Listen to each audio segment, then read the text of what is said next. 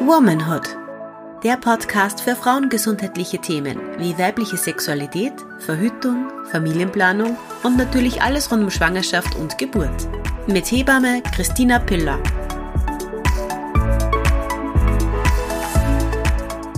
Hallo und herzlich willkommen zurück bei einer neuen Folge von Womanhood. Mein Name ist Christina Piller und ich bin Hebamme und heute bin ich schon den ganzen Tag. also letzte Woche auch schon. Ich auch. Die übrigens. letzte Folge mit der Martina. Und also, nehmen, ihr habt gedacht Hebamme? Nein. Hebamme? Bin Heute ich bin schon den ganzen Tag, Tag Hebamme? Nein, mit der Martina. Es ist immer die Frage, sagt man jedes Mal so, als hätte man die Folge getrennt voneinander aufgenommen, aber wir sitzen ja heute den ganzen Tag da und nehmen vier Folgen auf. Das heißt, vier Wochen hintereinander haben wir gemeinsam aufgenommen. Egal, auf jeden Fall sind wir gemeinsam. Und die letzte Folge war ja Community-Fragen. Das haben wir urcool gefunden. Das werden wir sicher auch wieder mal machen. Und diese Folge sprechen wir über die erste Woche nach der Geburt. Ich finde, das ist eine urheilige Zeit, wird aber tendenziell in meiner Meinung ein bisschen romantisiert und braucht, auch das ist nur meine persönliche Meinung, du kannst mir gerne widersprechen, braucht auch viel Vorbereitung. Und ich glaube tendenziell, dass das manchmal ein bisschen untergeht. Bin ich ganz bei dir. Yes. Kein Widerspruch. Kein Widerspruch, ne? In ähm, dem Fall nicht. Sonst schon ab und zu. Und wir wollen gerne über die erste Woche nach der Geburt sprechen und vielleicht nehmt ihr euch da ein paar Tipps und Tricks mit, die euch helfen, die erste Woche gut zu überstehen. Und ja, ja. Legen wir starten wir gleich mal, oder? Also es gibt ja zwei unterschiedliche Möglichkeiten, ähm, das ist jetzt rein administrativ, wie man gebären kann, quasi ambulant oder stationär. Ja, oder Hausgeburt. Oder Hausgeburt. Ich rede jetzt nur vom klinischen Setting. Wir reden deswegen eigentlich meistens vom klinischen Setting, weil das einfach tatsächlich den aller, allergrößten Teil ja. der in Österreich lebenden Frauen betrifft die Hausgeburtsrate ist, oder, und auch die Geburtshausrate ist einfach sehr gering in Österreich. Leider. Und deswegen reden wir hauptsächlich davon und weil wir halt beide selbst in dem Setting tätig sind und dazu halt mehr sagen können. Genau. Für alle Frauen, die Hausgeburten haben oder Hausgebur äh, was? Hausgeburten, Hausgeburten? oder Geburtshausgeburten, ähm, ist es vielleicht auch interessant, aber wenn die dann irgendwie nur speziellere Tipps haben wollen oder sonst irgendwas, vielleicht mit der jeweiligen Hebamme zusammenreden. Voll. Und die sind halt auch, das ist halt ein riesiger Vorteil, wenn man eine Hausgeburt oder eine Geburtshausgeburt plant, die sind halt auch viel engmaschiger betreut von genau. der Hebamme. Das heißt, die kennen ihre Hebamme schon urlang und das ist auch alles ursuper. Und ich liebe Hausgeburten und Geburtshausgeburten und ich habe selber ein Praktikum in einem Geburtshaus machen dürfen und es hat mir extrem gefallen und ich habe es geliebt, da dabei sein zu dürfen. Ähm, aber ja, so wie die Leo schon gesagt hat, es sind leider ist eine sehr geringe Rate in Österreich. Plus diese Frauen sind meistens sehr, sehr gut vorbereitet mhm. und sehr gut vorbereitet auch durch ihre Hebamme oder ja. Hebammen. Und der Sinn von dem Podcast ist ja eigentlich ein großflächiges, niederschwelliges Angebot von Information und das betrifft halt eben ähm, eher nicht unbedingt jetzt die Hausgeburtsfrauen, weil die holen sich die Infos wahrscheinlich eh von ihrer ja. Richtig so. Und nur kurz zur Erklärung, weil die Christina Leo gesagt hat, es, ist, so, es ist, immer nur die Martina, aber sie sagt ab und zu Leo. Ich sage eigentlich ab meistens und zu Leo. Martina, das stimmt, du sagst ja. meistens Leo. Ich höre auf alles. Aber da sitzt immer nur die gleiche Person. ähm, genau, was voll wichtig ist, ist die Vorbereitung eigentlich schon in der Schwangerschaft fürs Wochenbett. Sprich, Vielleicht die Familie mobilisieren, die Freunde mobilisieren, dass die, also einfach, dass man schon mal Ressourcen vorher abklärt, die man hat und nicht dann in der Situation, wenn man vielleicht irgendwie Hilfe braucht oder so, draufkommt, hm, wem frage ich jetzt? Und ich finde, das ist auch schon einmal ein erster Punkt, der vielen schwer fällt. Mhm. Um Hilfe bitten. Das ist ja sowieso in unserer Gesellschaft irgendwie so ein Tabuthema, oder? Ja, Dass und ich weiß sagt, hey, aber nicht, wieso. Hilfe. Ich habe auch vor ein paar Wochen ein Mutter-Kind-Pass-Gespräch gehabt, da habe ich genau um, über dieses Thema gesprochen, eben Ressourcen erkennen und nutzen. Und da ist überhaupt nichts dabei, weil die Frauen bzw. Paare, die schon mal geboren haben oder wissen, wie das die erste Zeit im Wochenbett ist, die würden oder hätten sich das wahrscheinlich auch gewünscht. Und die, die es noch nicht hinter sich haben, die werden es sich wünschen und können sich dann eventuell, falls ihr das dann so super macht und um Hilfe bittet, abschauen. Und es ist einfach wichtig. Und es gibt diesen Spruch, it takes a village. Und es braucht wirklich ein Dorf an Unterstützung, wenn man einen neuen Menschen mit in die Familie bringt und gebärt und vor allem noch dazu als Frau, die eben körperlich und mental die Hauptarbeit leistet. Egal ob schon in der Schwangerschaft, man schlaft dann die letzten Wochen vielleicht nicht mehr so gut, vielleicht hat man auch noch, äh, ist man hochschwanger im Hochsommer, wo ich auch als eine Nichtschwangere nicht gut schlafen kann. Also so wie momentan. es jetzt, ich meine, heute ist es ja kühl, aber Ja. die letzten paar Nächte habe ich nicht schlafen können. Und ich bin Eben. nicht schwanger. Eben. Und da denke ich mal, es ist einfach so wichtig, dass man sich der Ressourcen, die man hat, bewusst ist und dass man das auch unter Anführungsstrichen einfordert, weil da ist nichts dabei. Die eigenen Eltern oder Freunde oder Schwiegereltern oder wer auch immer. Man muss ja nicht alles einer Person zumuten, sondern man kann das ja wirklich urgut aufteilen. Da sind wir wieder bei der berühmten Lasagne im Wochenbett. Wieder Vorkochen lassen, ja wirklich. Vorkochen lassen, einfrieren. Man kann auch selber ein bisschen was vorkochen. Und da, da ist einem so geholfen. Absolut.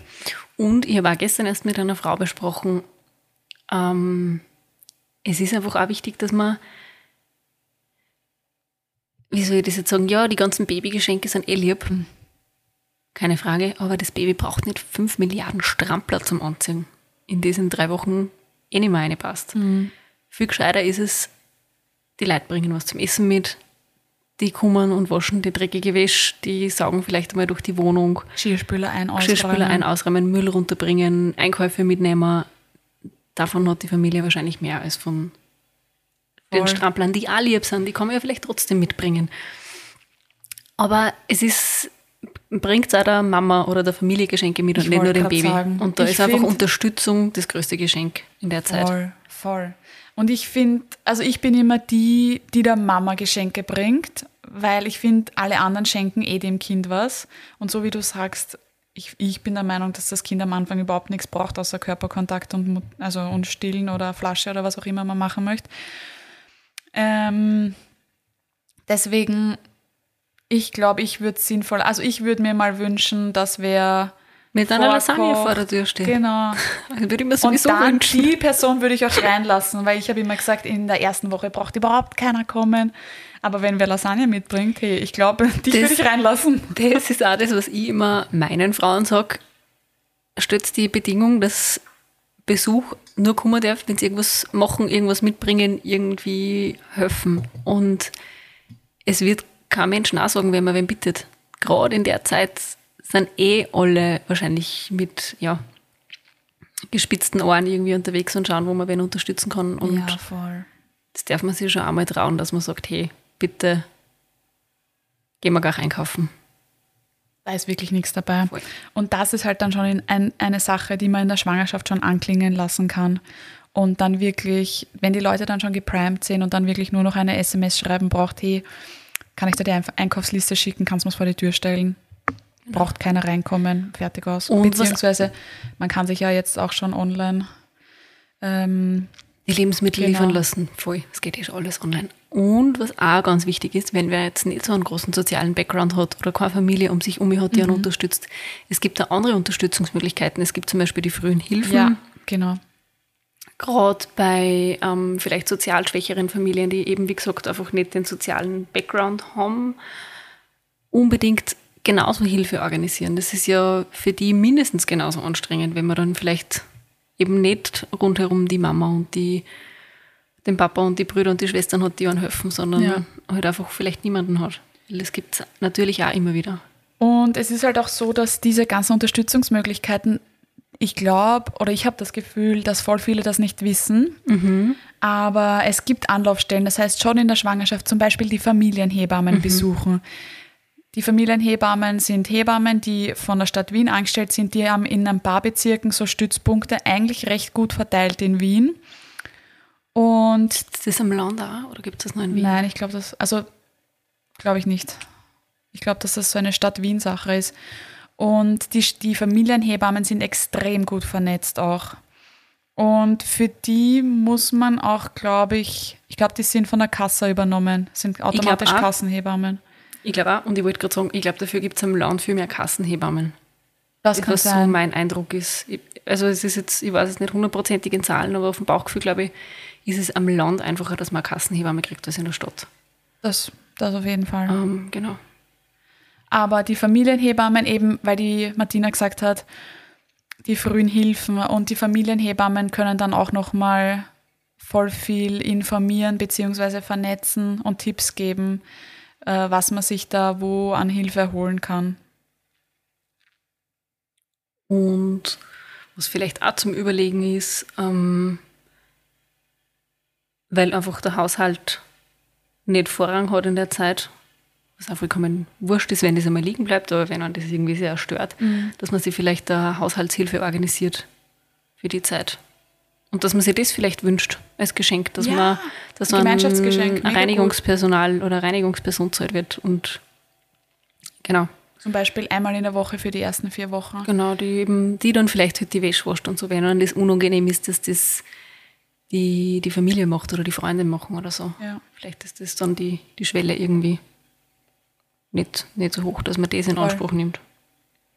Und das sind halt lauter so Sachen, die man eben schon in der Schwangerschaft kommunizieren kann, dass die Menschen wissen, was man brauchen könnte, wenn sie vielleicht selber nicht auf die Idee kommen, wenn man keine Hebamme im Freundeskreis hat.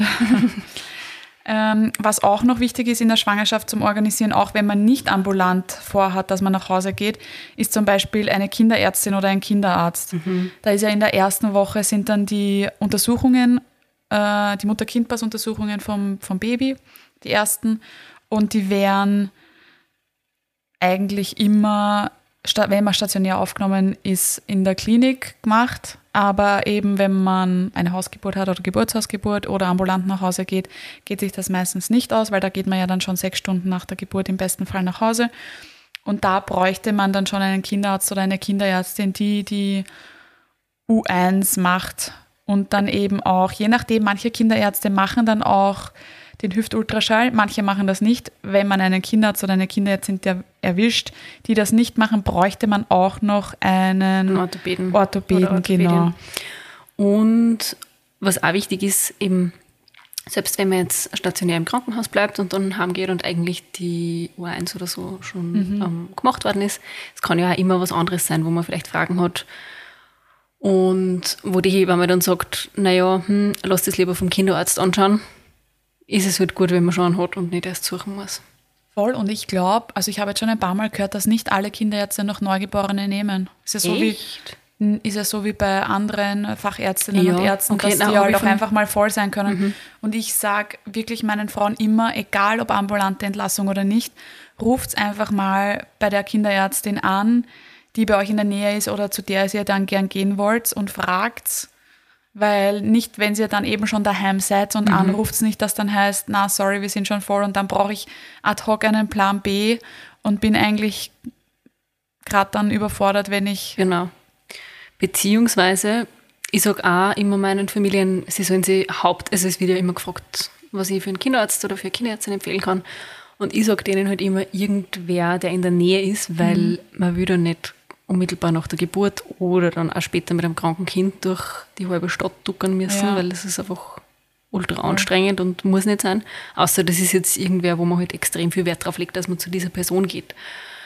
Ähm, Genau, also am besten in der Nähe. Und was auch wichtig ist, gerade in der Sommerzeit, auch in der Weihnachtszeit, aber in der Sommerzeit ähm, sind die immer wieder auf Urlaub. Das heißt, ich sage denen, also in meinen Familien dann einmal vorher, ruft da vorher an, fragt ob es kommen könnt nach der Geburt und ob sie in der Zeit irgendwann auf Urlaub sind und wenn ja, wer die Vertretung ist. Weil das ist, ich meine, es ist, ja sicher, das ist zehn Minuten herumtelefonieren, es ist jetzt nicht so viel Arbeit, aber es ist einfach was Vermeidbares. Was man hat, hat man, Genau. finde ich. Und das kann man sich ja in den Kalender einschreiben und fertig. Ja, voll. Genau. Was gibt es nur in der ersten Woche? Ja, eh, was die Christina schon gesagt hat vorher, das ist oft ein bisschen zu romantisch dargestellt. Es ist natürlich eine extrem romantische Zeit und mit extrem viel Oxytocin und eben Liebeshormon und Kuscheln und Haut an Haut und ja, alles, was so schön ist. Aber man darf halt auch nicht vergessen, dass es trotzdem körperlich und emotional eine sehr anstrengende Zeit ist. Es geht mit den Gefühlen auf und ab. Bei den Frauen ist einfach ein, ich meine, bei den Männern wahrscheinlich auch, aber bei den Frauen ein nur viel größerer Hormonrush dabei, mhm. der einfach auch extrem auslaugend sein kann. Ähm, Vor allem, man muss bedenken, ähm, Baby Blues beziehungsweise mhm. da zu differenzieren, Baby Blues ist ja quasi physiologisch, weil die Plazenta wird geboren und dadurch fällt man von diesem extremen Hormon hoch, das man in der Schwangerschaft hat, in ein Loch, hormonelles Loch, in ein Tief. Das heißt, dieser Baby Blues, dass man ein bisschen weinerlich ist und das ist normal oder kann normal sein. Manche Frauen haben das auch gar nicht und stecken das super weg. Aber die Differenzierung zwischen Baby Blues und Wochenbettdepression, ich finde, da ist oftmals hierzulande nochmal eine große Hemmschwelle beziehungsweise auch zu geringes Wissen, dass auch ein Punkt gibt, wo das dann nicht mehr normal sein mhm. kann. Und dafür ist, finde ich, Hebammenbetreuung auch mal wieder extrem wichtig, weil die Hebamme ist dann diejenige, die das erkennt, anspricht und einschätzt. Da gibt es so einen Fragebogen, den man dann mit den Frauen machen mhm. kann. Und dadurch kann man sich dann das Bild, auch wenn man quasi nur circa eine Stunde am Tag da ist, hat man eh sehr schnell ein Gefühl dafür. Beziehungsweise da ist auch immer ganz wichtig, die Partnerinnen und Partner zu schulen, finde ich, das mache ich schon immer beim Mutter-Kind-Pass-Gespräch, mhm. Ähm, beziehungsweise halt in der Schwangerschaft, dass die einfach drauf schauen sollen, verändert sich die Frau nach der Geburt? Ich meine, natürlich wird sie sich ein bisschen verändern, aber wie, in, also wie weit verändert sie sich, weil das weiß meistens, meine die Frau natürlich selbst, aber sonst keiner so gut wie die ähm, Person, mit der man in einer Beziehung ist, weil die man natürlich extrem gut kennt. Und wenn die Person dann irgendwann sagt, hey, okay, das passt jetzt irgendwie nicht mehr, das ist mir, es kommt mir noch zu viel Weinen und zu viel Traurigkeit und so fort, dann auf jeden Fall Hilfe suchen. Also da ist auch, da haben die, die Partner und Partnerinnen eine ganz wichtige Rolle. Auch sonst finde ich, weil ich finde, die sind am Anfang so Management, so wie Türsteher. Mhm. Nur die mit Las Lasagne ja, dürfen rein. Wirklich. Wirklich aber so, dass man äh, eventuell die Kontaktaufnahme nach außen hält oder oh kommuniziert, so wie ein PR-Stratege, genau. mein persönliches PR-Team. Und dass man jetzt natürlich diese ganzen Arbeitssachen oder Job mal außen vor gelassen. Hoffentlich in der ersten Woche hat man den Luxus äh, als frisch gewordenes Elternteil, dass man da zu Hause ist aber dass man da nach außen kommuniziert, dass alles passt, was man braucht, aber auch reguliert, wer kommt. Absolut. Und dass man sich auch bewusst ist, meine, natürlich, wenn alles super funktioniert und man keine Probleme hat, ist es wunderschön, aber es kann das Stillen anstrengend sein und es kann wehtun und es kann sein, dass man blutige Brustwarzen hat irgendwann. Und dass dann einfach auch dadurch die Nerven einmal blank mhm. liegen und es kann sein, dass das Baby mal weint und man nicht weiß warum und man irgendwie verzweifelt ist. Das soll jetzt niemanden Angst machen oder niemanden verunsichern, aber das sind halt einfach Situationen, die sehr wahrscheinlich irgendwann einmal auf uns zukommen ich werden. das war eine sehr realistische Darstellung. Und es ist einfach realistisch. Mhm. Es ist natürlich auch trotzdem unglaublich schön. Das wollen wir überhaupt nicht. Wir wollen das jetzt überhaupt nicht irgendwie, wie soll ich Nein, sagen, schlecht reden oder so. Überhaupt aber es ist nicht. schon wichtig, dass man auch sagt, hey, okay, ähm, ist anstrengend. Und es ist eine anstrengende Zeit. Nehmt euch in der Zeit nichts vor. Nehmt euch nicht vor, dass in der ersten Woche nach der Geburt mit fünf Rennen im Brunchen geht, weil es wird wahrscheinlich, wahrscheinlich zu anstrengend sein. Ja, und vor allem, ich meine, die Prioritäten setzen, das muss eh jeder für sich selber, Voll, aber, nein. aber ich, ich würde mich nur davor hüten wollen, selber, für mich selber, dass mein Anspruch ans Wochenbett beziehungsweise an die erste Woche vom Wochenbett gleich so hoch ist. Mhm. Weil das, was du gerade alles aufzählt hast, das war eine realistische Darstellung. Und wenn ich das aber nicht am Schirm habe, dann glaube ich, dass bei keiner Frau das so ist, sondern das ist nur bei mir so. Und mhm. ich bin die Einzige, die wunde Brustwarzen hat. Und ich bin die Einzige, wo das Baby die ganze Zeit Hautkontakt haben will. Und da muss man sich das nur noch mal auch vorstellen. Das Kind war durchschnittlich 40 Wochen im Bauch. Das kennt nichts anderes außer die Mama. Die Mutter, die Herztöne der Mutter, eventuell noch die Stimme vom Kindsvater oder engen Vertrauten oder Partnerin. Aber das war's. Das heißt, Säuglinge sind Traglinge. Ich finde, das ist auch nochmal oft so ein Faktor, den man, den man vergisst. Das Kind wird extrem viel Körperkontakt einfordern. Und das ist auch das Einzige, was das Baby in den meisten Fällen beruhigt, weil es nichts anderes kennt. Und das kann sehr überfordernd sein am Anfang. Und ich finde, wenn man sich aber darauf einstellt, oder zumindest würde mir das helfen, wenn ich mich darauf einstelle. Genauso wie mit den wunden Brustwarzen. Und deswegen auf meiner Homepage gibt es den Download von der Hausapotheke. Da stehen wirklich ur viele hilfreiche Sachen drauf, die man sich vorab schon besorgen kann, dass man eben alles zu Hause hat, weil das erste Mal Bauchweh hat das Baby nicht am Montag um 11 Uhr, wo die Apotheke offen hat, sondern tendenziell am Samstag, am Abend, wo niemand mehr offen hat. Und dann brauche ich, weiß ich nicht, Kümmelzäpfchen oder ein Kirschkernkissen oder irgendwas. Und wenn ich das aber alles in der Schwangerschaft schon besorgt habe, nehme ich mir selber so einen Druck raus. Ich weiß, ich habe das alles, ich habe ein Topfen im Kühlschrank, falls die Brust hart ist. Alles. Und da denke ich mir, das besorge ich mal und dann bin ich schon erleichtert. Ich bin überhaupt so ein extremer Prepper, auch ah, vor den ah, Geburten. Okay. Und vor den Urlauben. ja, oder für Urlaube. Ich bin so ein Ultra-Prepper. Wenn ich weiß, dass ich alles hergerichtet habe, wenn ich weiß, dass ich jede, jede einzige einzelne Liste vorbereitet habe. Ich wollte gerade sagen, und die Christine sitzt schon mit ihrer Liste. Listen, dann kann ich mich entspannen. Und was auch noch ganz ein wichtiger Punkt ist, was man einmal oder ich sich und auch viele andere immer den Frauen sagen,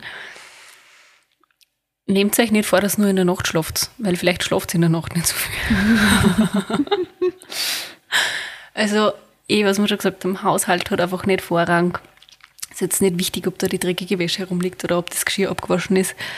Ähm, auch für den Hebammenbesuch. Voll. Bitte räumt es nicht zusammen. Es ist, die Hebamme ist kein, und auch wurscht, welcher Besuch kommt, es ist wenn das ein Besuch ist, für den ich das Gefühl habe, dass ich aufräumen muss, dann ist es nicht der Besuch, den ich am Anfang empfangen sollte. Ja. Wisst ihr, wie meine? Richtig, ja. Voll. Also die Leute, die zu mir kommen, denen muss es wurscht sein, wie es bei ja. mir ausschaut.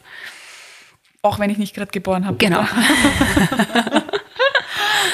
und was wollte ich eigentlich sagen? Genau, nutzt die Zeit, in der das Baby schläft und legt euch auch selber hin, auch wenn es irgendwann am Nachmittag ist. Es ist wurscht. Oder wenn es, keine Ahnung, sammelt euch die Stunden über den Tag verteilt halt einzeln zusammen weil diese durchgehend acht Stunden Schlaf am Stück werden am Anfang eher unrealistisch sein. Nichts ist unmöglich, aber es ist eher unrealistisch. Ja. Und es kommt halt dann zur körperlichen Erschöpfung sowieso von der Geburt und zur mentalen Erschöpfung einfach nur dazu und es laugt dann aus und deswegen ist wichtig, jede freie Minute, die ihr irgendwie habt, schlafen. Voll. Und was mir auch noch urwichtig ist, ist die Kommunikation der eigenen Bedürfnisse, vor allem in der Partnerschaft. Ich meine, mir fällt es manchmal selber schwer, obwohl man es vielleicht nicht glauben wird bei mir, aber kommuniziert das, weil die Partnerin, der Partner kann nicht wissen, kann nicht riechen, was, genau, was man, was man jetzt gerade braucht. Brauche ich mal eine halbe Stunde alleine spazieren gehen? Brauche ich mich alleine im Bad eine Stunde einsperren und in die Badewanne gehen oder was auch immer? Brauche ich drei Stunden Schlaf und er soll mit dem Baby auf der Couch bleiben, damit ich einmal wirklich schlafen, schlafen kann? Und das kommuniziert es einfach wirklich. Muss ja nicht gleich in so einem vorwurfsvollen Ton sein, sondern die andere Person kann es ja wirklich nicht wissen, ja. Das heißt, schaut, also das sage ich ganz, ganz oft in der Wochenbettbetreuung, schaut, dass ihr zwei ein urgutes Team seid. Weil da ist jetzt noch ein anderer Mensch dazukommen, den man kennenlernen muss, mit dem man als Familie einen Rhythmus finden muss, mit dem ich als, als eventuell stillende Mutter einen Rhythmus finden muss. Das heißt, es sind so viele Faktoren, die, ja, die sich da jetzt neu zusammenspielen müssen, dass das läuft wie am Schnürchen. Mhm. Aber das wird wahrscheinlich nicht in der ersten Woche sein, sondern in der ersten Woche ist einerseits noch diese Honeymoon-Phase, wo man, na, vielleicht war das falsch ausgedrückt, nicht Honeymoon-Phase, aber schon, oh ja, es ist noch so ein Hoch vom Nachhausekommen und so. Und gleichzeitig aber auch der Druck, dass man jetzt eben für einen neuen Menschen verantwortlich mhm. ist. Und da sollte jeder die Möglichkeit und die Freiheit verspüren, die eigenen Bedürfnisse offen kommunizieren zu können, mhm. ohne dass die andere Person sich kritisiert fühlt. Mhm. Und genauso aber auch die, die Partnerinnen und Partner, ja, finde ich. Jeder, jeder. Weil es ist jetzt auch nicht so. Das Baby kommuniziert sagt, auch die Bedürfnisse. Und es ist jetzt nicht so, dass man sagt, der, der Vater zum Beispiel, wenn sie der sonst einmal in der Woche mit seinem besten Freund auf ein Bier getroffen hat, dass er das jetzt nie wieder machen darf. Wenn dem das extrem wichtig ist und wenn der das braucht, soll er das genauso kommunizieren und genauso machen. Für den ist auch eine neue Familie entstanden und das darf man auch genauso nicht übersehen, dass ähm, jetzt habe ich immer nur von ihm geredet, aber natürlich genauso für eben Partner und Partnerinnen, dass die mhm. genauso auf ihre Bedürfnisse schauen. Vielleicht ein bisschen in einer abgespeckteren Variante als die frisch gebackene Mutter, weil die natürlich schon körperlich und mental, also mental, jein, schwer zu beurteilen, körperlich ganz anders da drinnen hängt, weil sie einfach meistens stillt. Mhm. Ähm, der Körper sich nur von der Geburt oder vom Kaiserschnitt oder so erholen muss, wenn es vor allem eben, wenn es ein Kaiserschnitt war, mhm. nur viel mehr schonen, nur viel mehr Zeit geben, bis man wieder aktiv wird. Ähm, genau. Also ganz wichtig, auf die Rücksicht. Bedürfnisse achten, ja. aber auf die von allen Beteiligten. Ja, voll. Rücksichtnahme allen gegenüber. Und da zählt man sich selbst oft nicht dazu, aber Rücksichtnahme auch sich selber mhm, gegenüber. unbedingt. Und auch Empathie sich selbst gegenüber, weil wenn das das erste Kind ist, wenn das das erste Kind ist, woher soll ich denn wissen, wie das, also weißt du, was ich meine? Natürlich. Und ich meine, ich bin Hebamme, ich glaube, ich, ich weiß schon ein paar Sachen, aber ich habe ja trotzdem noch nie ein Kind mit daheim gehabt und habe mit dem Kind, weiß ich nicht, gelebt. Das heißt, Absolut ich glaube, dass sich da viele voll den Druck machen, dass man von Anfang an alles perfekt machen muss. Und das ist überhaupt nicht so. Es macht eh jede und jeder nach bestem Wissen und Gewissen. Und lasst euch den Druck rausnehmen. Die Hebamme kommt in den ersten paar Tagen sehr, sehr häufig bei ambulanter Geburt jeden Tag. Und dann kann man individuell gestalten, wie oft die Hebamme kommt. Also zumindest mache ich das so, dass man wirklich schaut, braucht die Familie noch was? Brauchen sie nichts mehr? Wie oft? Oder wollen sie vielleicht, manche sagen dann, ja, es passt alles und wir wissen eh, aber kannst du vielleicht in zwei Wochen nochmal vorbeischauen? Und dann sage ich, ja, meldet euch in zwei Wochen, wenn ihr noch was braucht. Aber die meisten brauchen dann eh nichts mehr. Es ist nur ein bisschen diese Unsicherheit und dann merkt man eh, okay, na, es passt alles. Eigentlich brauche ich eh nicht mehr, dass sie nochmal kommt. Deswegen offene Kommunikation allen gegenüber, auch den Verwandten, Bekannten, Freunden gegenüber. Offene Kommunikation der Hebamme gegenüber, was meine Bedürfnisse sind. Und dann läuft's. Genau. Ich hoffe, wir haben euch helfen können oder wir hoffen, wir haben euch helfen können äh, mit dieser Folge über die erste Woche nach der Geburt. Es ist alles natürlich extrem individuell und manche Frauen können sich vielleicht da noch ein paar oder Familien können sich da noch ein paar Tipps und Tricks mitnehmen oder ein paar Inputs, die man leicht umsetzen kann.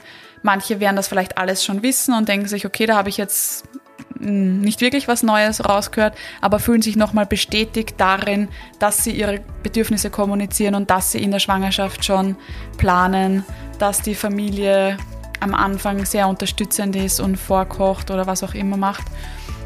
Und ich glaube, der unterliegende Faktor oder der, der unterliegende Grund für die Folge soll einfach sein, fragt um Unterstützung, fragt um Hilfe, teilt euch, teilt euch die Leute ein, habt kein schlechtes Gewissen, es macht jeder sehr, sehr, sehr gerne für euch.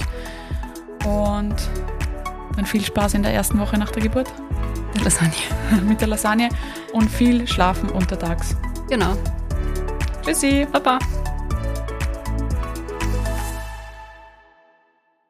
Dieser Podcast wurde produziert von WePoddit.